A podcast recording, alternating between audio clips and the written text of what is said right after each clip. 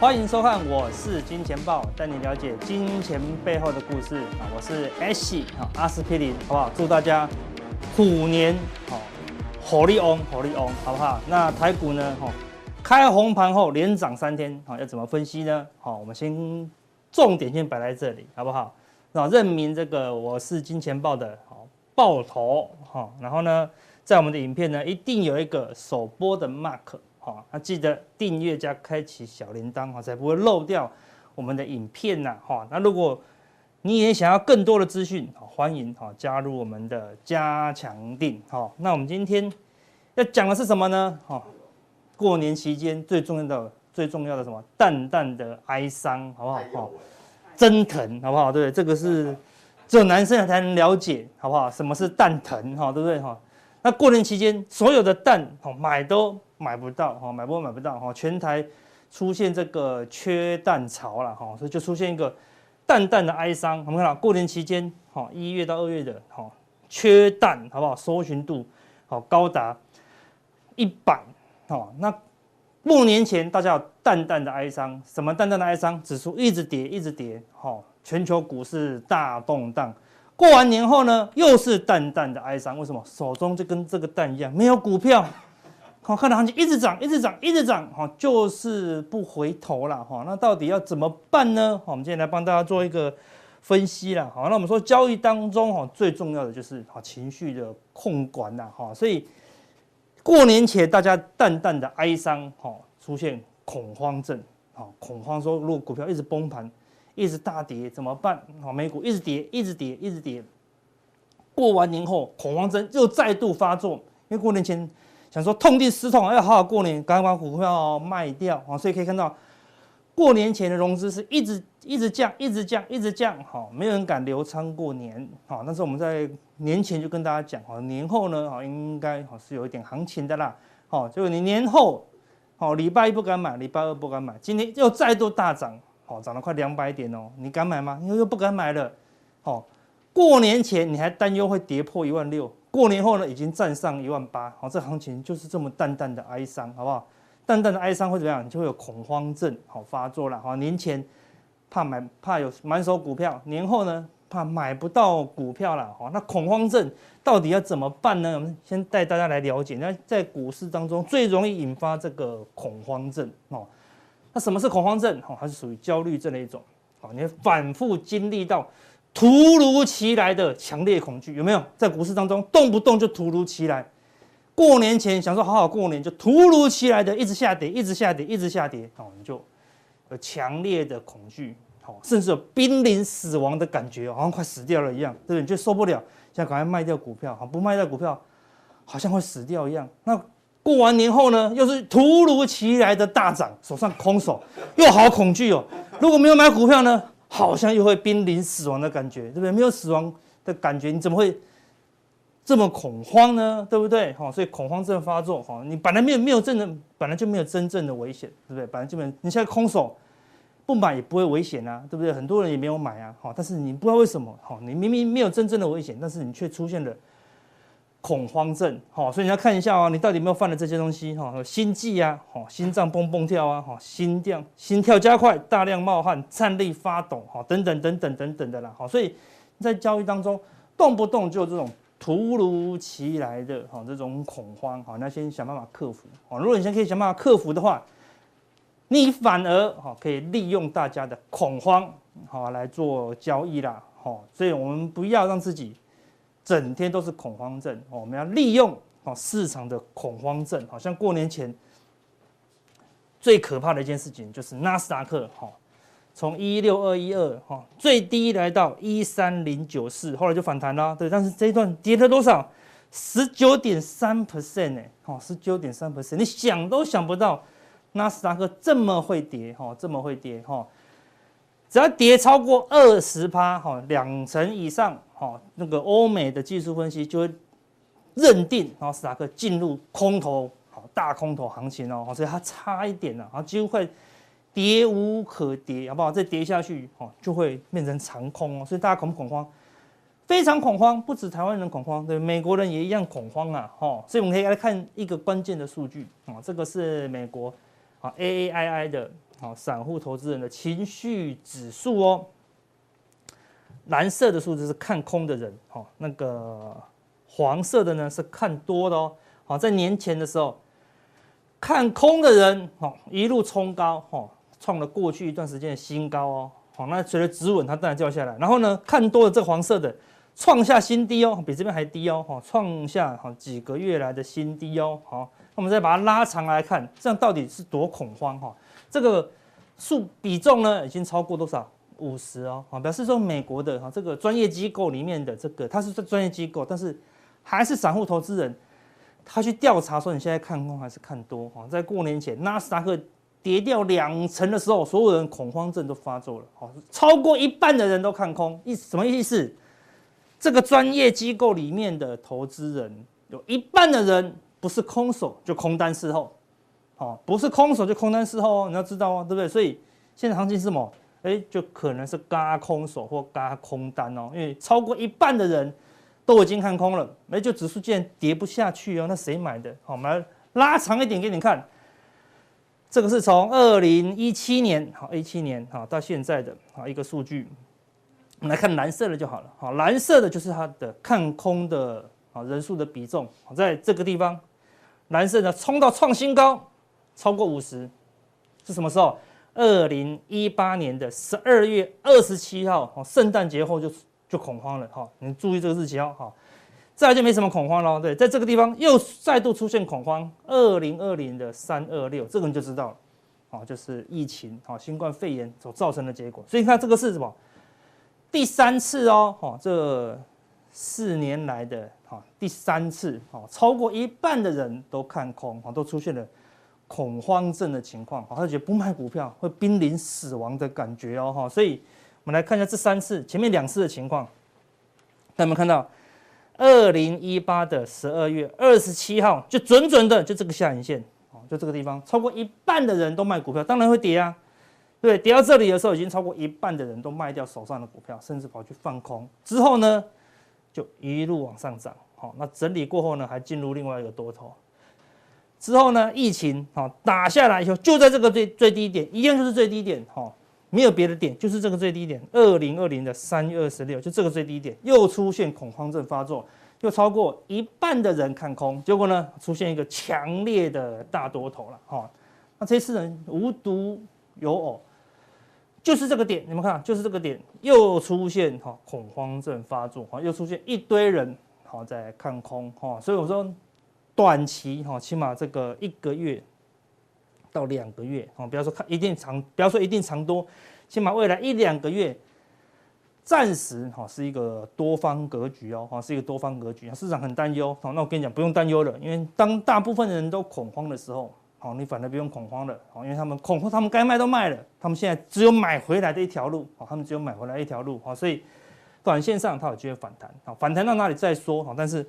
起码它会反弹，好，所以短期应该还可以做多到三月初左右啦。好，我们来看，那个恐慌会不会再更扩大？我们来看哦，这个是美国的恐慌指数，一样，前阵子恐慌指数一路飙，飙破前坡的高点，然后呢，一路的往下滑哦，对不对？你看到纳斯达克还没有拼命往上涨，但是恐慌指数已经崩盘了，已经崩盘了哈。通常恐慌指数这样子喷出以后崩盘，哈，它起码要休息一个一个月，然后才会。要恐慌才会再恐慌，它不会动不动就恐慌。好，一旦过度恐慌后，它下来呢，又要休息一个月之久。好，所以恐慌已经过去了，最恐慌的时候已经过去了。台股的也是一样，好，台股的台股的 VIX 指数引波一样，过度恐慌以后，今天呢再度大跌。好，所以台股的恐慌呢也已经过去了。好，所以最恐慌的时刻哈已经是过去了。你说会更过度恐慌？难道会比那个疫情那一次崩盘还恐慌吗？暂时没有，对不对？所以可能是一个长假的关系，造成大家过度恐慌。而目前呢，短线上好是一个偏多格局啊，只是短线上我跟你讲答案的时候已经大涨一段了。好，但事实上你要学到经验哈，所以说在过年前好，大家都在封关，每次封关都只有两种情况，一个是过度乐观，大家都觉得开红盘一定涨，一定涨，一定涨，就通常开红盘会大跌。啊，就是二零二零啊，二零二零疫情前的时候就是过度乐观啊，那时候呢，我们就请大家所有人都空手，因为大家太乐观了。所以当大家很乐观的时候，我就在一种情况会有恐慌症发作，就是市场都好乐观的时候，我就觉得好像快死掉了，我觉得濒临死亡的感觉，好，对不对？因为这么多人太乐观，非常危险，啊，所以今年就刚好相反，当大家非常恐慌的时候，你就过完年后呢，反而不用太过担忧了，好，果然过完年后呢，就出现一个强力的反弹行情呐，好，那我们在呃过年前的这个下跌，好，我们在什么时候？很早以前，好，很早以前哈，二零二一的啊十一月三号，我就跟大家讲哈，只要哈过去两次的升息，第一次升息好的前半年一定会有一次什么十趴到好十五趴的啊十六趴的啊一个回档，我说道琼啊应该可能会有哎三千六到五千七的啊一个回档，哈，所以果然就出现了，好，对不对？道琼回档十趴，纳斯达克回档。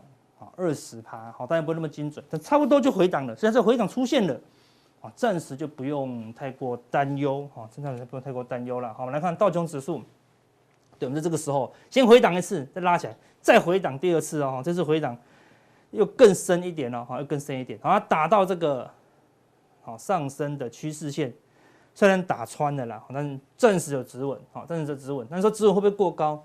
呃，暂时。过高的几率不高，但是还会有反弹行情呐，好，所以预计会在这个地方，好，来回的震荡，好，那美股只要震荡，台湾就是个股表现，好，那沙哥更弱，好，那回档，我们刚才讲的，好，跌幅，好，超过两成，好，接近两成了，好，那目前也是反弹，好，但是比较弱的了，好，比较弱的，啊，它要挑战月线，好，它如果可以突破月线，那应该有机会，好，最后它跌破了这个长期的上升趋势线，好，所以如如果强力一点，那如果假设要反弹到二月底的话，它应该可以反弹到季线啊，就是这个上升趋势线的这一块附近，大概就是这边的目标区了。大概就看很像 A、B、C，好，三波反弹结束，好，你再担忧啊，来得及还来得及了，好，所以目前来看呢，还是一个偏多格局，好，只是短线上不要追高就好了。好，那最弱最弱的是罗素两千，好，是罗素两千代表。美国的小型股，好，那如果你去看那个 GameStop 哦，最近也是大涨，破一百，好，这个关卡以后也出现一个大涨，代表什么？小型股的风险，好，也暂时告一段落，好，但是就技术分析来看，它跌破了大颈线，应该是才刚刚开始，只是跌破了以后怎么样？它会有一个基本的反弹呐，好，所以预计它会反弹到这个好颈线的附近，好，你就要开始担忧，现在还没有，还没反弹嘛，所以它有机会。反弹到这附近，好，你就要开始保守，好，开始谨慎。那目前还没有，这个地方是过度恐慌，好，所以反弹到这里的时候呢，你在那个时候你再去看大家的市场。我们这个时候开始担忧，纳斯达克反弹到这里的时候，我们就开始担忧，哈。但是保证，好，等到反弹这里的时候，我们在担忧的时候，市场又会充满，好，一片乐观。为什么？反弹了一个月啊，大家就觉得好像，哈，多头。又回来了一样哦，所以你要感受市场的情绪，哈，不要被情绪控制了。好，那大盘一样，大盘今天收出一根长红，哈，来到这个前面的颈线位置，也来到月线反压，哈。照理说，好，我们全世界都在相对低档做反弹，台股要突破这条线，好，来来挑战前高，好的几率呢，好，正常来看是不会太高了，好，所以预计它会在这个地方。来回来回的震荡啊，来回来回的震荡，哈，所以呢，指数的空空间呢，暂时不会太高，啊，所以说指数来到上缘，好，尤其有颈线又有月线，好，你还是要谨慎一些，哈，就今所以今天大家非常的乐观，看到美股涨，看到台股涨，好像，很特别乐观的时候呢，好，反而你要谨慎一些了，好，所以现在这行情，它是不是多头？不是。它现在是不是空头？也不是，它就是一个空头反弹的架构。既然它是反弹的架构，它就不是趋势盘。它不是趋势盘，你就尽量什么反着自己的情绪。好，所以前两天你很恐慌的时候，你要大胆买进。现在今天美国大涨，台股也大涨，保证市场的情绪又变成非常乐观啊。这个时候呢，你反而要小心谨慎一些，好，不应该在这个地方好太积极的追多了，好。那柜台今天也是一样，收出第三根长红 K，好，预计短线来到月线附近的反压的时候呢，它也会开始震荡，好，震荡过后应该来会有个 A、B、C，好，等到 C 波出现，好，整个柜台就反弹到尾声，好，所以现在 A A 波出现了，好，你要等 B 波下跌的时候，也就是说涨的时候，你不要太积极的去追高，等到它下跌，好下跌的时候，哈，跌个两天，好，你再去布局相对强势的股票，哈，会比较有机会获利了，哈，这个是目前的一个操作的方向了，哈，所以二零二二年呢，哈，最重要的，好，最重要的一个关键字就是通膨，好，除了升息，那升息为什么要升息？就是为了通膨啦，哈，所以在这个通膨的这个压力下，好，我们今年好要怎么样来选股呢？好，未来的这一个月我们要怎么把握行情？我们加强店来跟大家做分享。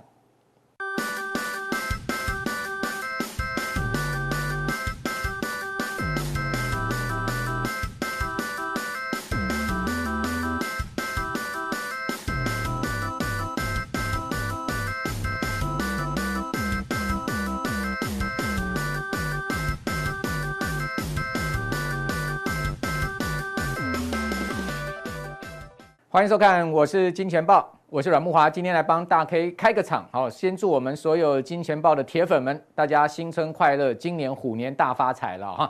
那我们来看一下我们今天的主题版哈。那美国银行啊，在最新的报告上面呢，居然是告诉大家啊，联准会今年要升息七次啊。这个报告一出来啊。事实上，不是所有华尔街的投资机构都赞成哦，包括花旗、包括高盛都 认为说应该没有升到七次这么夸张哦。因为各位可以看到，如果一旦升息到七次哦，七码的话，今年联邦基金利率呢会来到一点七五到两趴。好，那同时呢，美国银行还讲说明年有可能再升四次哦。也就是说，如果今年加明年总共升十一次的话，哇，这个利率啊，哦是会来到将近三趴了哈。那这么高的利率呢，有没有可能引发所谓的硬着陆？好，这是高盛所担心的。各位可以看到，我们今天主题版叫做“淡淡的哀伤”。好，一旦升息升到高点啊，这个恐怕联总会主席鲍尔就要淡淡的哀伤了。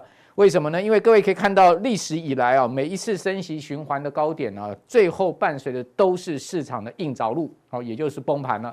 啊，包括各位看到八二年啊，这个拉丁美洲危机，然后呢，八七年。好，也出现了升息高点之后呢，股市的一个 crash。好，至于各位看到两千年的时候是科技泡沫，两千零八年的时候那就是 subprime 了哈，次贷风暴，这大家都耳熟能详了。所以在这样状况之下，升息是这个双面刃。好，一方面呢是可以去压抑通膨，但是另外一方面呢，恐怕也会伤害到经济跟金融市场哦。所以这件事情变成是两难了哈。那我们来关注呃这个新春期间呢。我个人帮大家所整理出来的六大国际的消息啊，其实都跟我们刚刚讲的这个升息的讯息有关。首先呢，英国央行在我们新春假期期间已经是连续啊第二次啊升息了。好，这个连续两次会议呢都决定升一码，好，所以把基准利率拉到零点五，看起来英国央行呢是非常铁定刚定的，就是要升息下去了。这个当然会影响到联准会后面升息的决策了哈。那另外呢，欧元区的通货膨胀高涨。所以欧洲央行今年可能升息哦，因为各位记得呢，在去年底的时候，欧洲央行信誓旦旦讲说今年不考虑升息，但没有想到哦，现在目前可能已经要开出升息的第一枪了。好，所以不单单是美国联准会升息，整个欧洲也是弥漫着一片好这个利率要上升的气氛。好，另外呢，欧美国债殖利率呢，在我们新春假期中呢，大幅的飙升，这其实是不利科技股，但是你会发现奇怪，科技股还在继续反弹，而这中间呢，就有一个。值得思量的地方，换言之呢，后面不是美国国债殖利率往下掉，就是科技股弹完之后再继续崩。好，那我们拭目以待，看看是哪一个情形会发生了哈。那此外呢，油价持续的大涨，这个乌东危机啊，尾大不掉啊，普京到底要打不打啊？大家都是不知道啊，他在盘算什么哈。那么现在看起来，油价非常有可能会挑战百元大关。好，虽然说呃这两天油价有重新跌破九十块美元的情况，好，但是呢。非常可能很快要站回去，再挑战百元哈。那另外，美元确实在这个时间点转弱，反倒是金价持稳哈。所以你也看到金价又回到了每盎司一千八百块二十，一千八百二十块美元之上了。好，那此外呢，美国就业数据好预期，讲 n o n f a r payroll 好四十六万人，好这个原先预期是十五万人，没有想到出来数字这么好，所以市场预期今年升息五码的几率再次上升。好，这就是现在目前我们看到新春期间呢六大的国际看点哈。那至于说在新春期间呢、啊，台股封关，到底全球金融市场表现如何呢？各位可以看到，美国各大指数大体上都是出现连续两周的反弹，弹幅呢大概是两趴到四趴之间。好，以跌升的纳斯达克指数呢弹的比较明显，大概四趴。但是呢，一月份哈整个纳指的跌幅将近一成哦，这可以讲说是相当大的跌幅。那跌了一成，弹四趴够不够？好，恐怕还是不够，对不对？因为远远还没有回到高点。那另外各位看到台积电 ADR。新春期间，它反倒是跌了一趴多，所以它没有跟上费城半导体指数涨三趴的一个上升节奏。此外，各位看到油价哈也是持续大幅的上升了，美油、布油在新春期间呢，这个涨幅都达到五到七趴。好，此外最值得注意是美国十年期国债殖率，整个新春期间居然上升了十五个基点，哈，冲破了一点九。好，那直到最近一个交易日，各位看到。继续往上冲到一点九五，已经几乎要扣关两趴了。如果说呢，美国十年期国债殖率冲破两趴，我觉得会对这个市场造成一定的震撼性的影响哈。所以我们拭目以待哈，未来这一周的下半周有没有可能冲破两趴，这是值得注意的一件事情。那除了这个国债殖率下跌以外，我们看到其实高收益债券价格也是下跌，国人其实买很多高收益债券基金的哦，是上兆的规模啊。那整个一月居然跌掉了三点三趴，这是 BB 级的 High Year，哦，那这个代表说什么？代表说现在目前高收益债券基金大部分净值都是减损，好，所以在这样状况下，我们可能也要注意，哦，这一波全球股债市的下跌啊，它是一个双跌的格局，不单单是呃投资等级的债券跌，那这是是非投资等级的债券呢跌得更凶了哈。那另外呢，就是德国十年期的国债殖率居然升破了零轴了。哈，各位看到，从二零一九年来，德国十年期国债殖率一直都是在零轴以下，换言之，一个负利率。现在因为整个欧洲通膨高涨的关系呢，它也冲破了零了。好，好，那欧洲的这个通膨高涨，所以使得欧元区六月加息的几率已经超过百分之五十了。好，所以我们看起来，这个不单是美国联准会哈，整个全世界都弥漫的酝酿的一股升息的浪潮。好，那各位看到。欧元区的这个 CPI 来到五趴哦，这是使得呢欧洲央行必须要升息的一个主要原因了。那在新春期间呢，科技股整体的表现如何呢？各位看到，我们从 Intel 一直看到这个 Osram 啊，这个大体上啊都是出现反弹的格局，但是 Intel 表现很差哦，这跌六趴哦，也就是说，费城半导体指数弹了三趴，但是呢它还跌六趴，所以这表现是明显落后于大盘指数哈。那至于说 Qualcomm 表现就比较好了哈，这个八点五趴的涨幅，另外 Broadcom 也不错，涨十点五趴，所以大家有没有发现，通讯晶片的部分还不错，显示今年的五 G 啊，好这一些还是一个我们可以注意的一个主流投资题材，从这个高通到博通，好这个股价都纷纷上涨，可以看出来。好，另外各位看到就是说 AMD 弹了十一趴，所以说伺服器的部分我们也可以去注意哈。好，NVIDIA 弹了将近九趴，苹果将近涨了八趴。好，所以在美国科技巨头里面呢，看起来是苹果啊，股价表现的是最为呃相对的稳定。好，也就是说，当你不知道买什么股票的时候，当你不知道美股要买什么股票的时候，当你看到美股大跌的时候，其实你优先考虑苹果就对了。好，为什么？因为它毕竟就是一个最稳定，而且是最中流砥柱的一档股票，再怎么样涨，它也都是有份；跌呢，它可能会跌得比人家少。好，所以说，当我这个举棋不定，我不知道我们要买哪买买哪一档美股的时候，哎。就苹果了，管他的，就进去就对了。你又不要想了，很简单。好，这个思维逻辑在这边啊。那这个是在整个我们看到呃科技股的表现。另外值得注意的是，金融股表现很好，JP Morgan 涨四趴哦。所以大家可以注意一下今年金融股的一个表现哈。其实我觉得在升息的浪潮下，金融股还是一个大家可以去注意的标的哈。好，那。纳斯达克指数到底跌够了没有？各位可以看到，从去年十一月纳指一波的下跌，曾经最深的时候几乎跌掉了百分之二十啊，进入到熊市啊。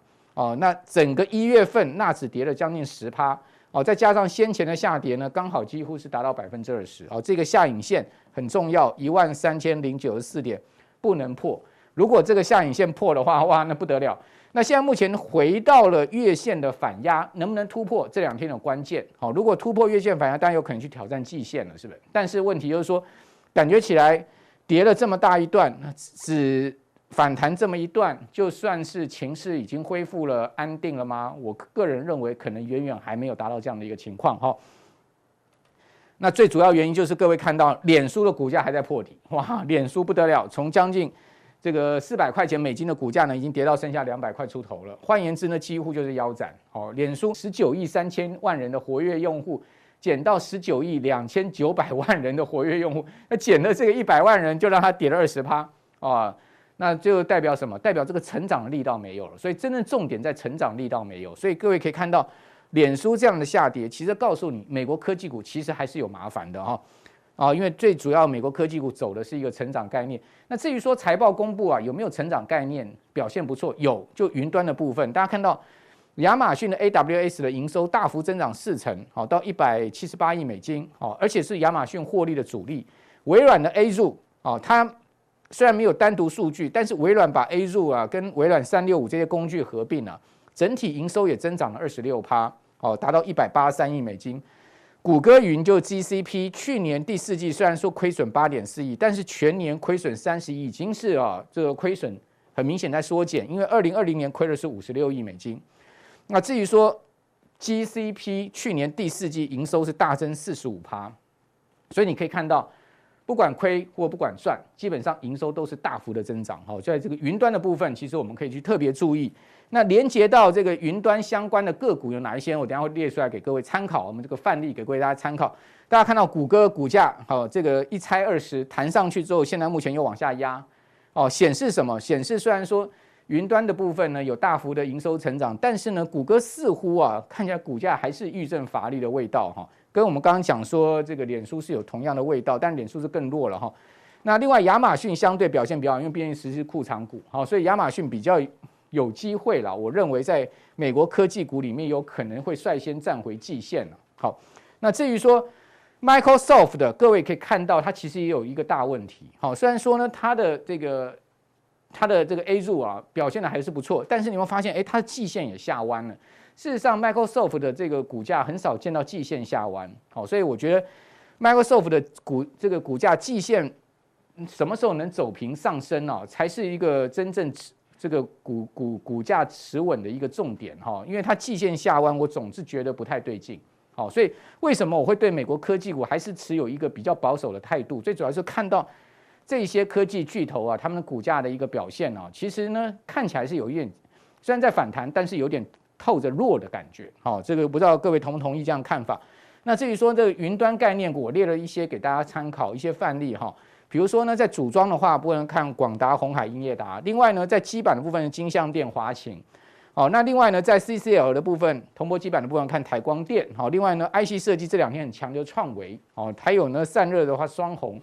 哦，这些各位都可以把它连接到哈，自己去参考，好，自己在研究，好，他们的基本面，再去对照，好，他们是属于什么样的概念题材咯。哦，我是觉得今年伺服器仍然是蛮有机会，好，大家可以全年关注的一个产业。那我们就是以上是我们的普通地，等一下加强地呢，我要告诉各位啊，哦，今年还有另外一个产业我们可以关注是什么呢？等一下橘子就送给你了。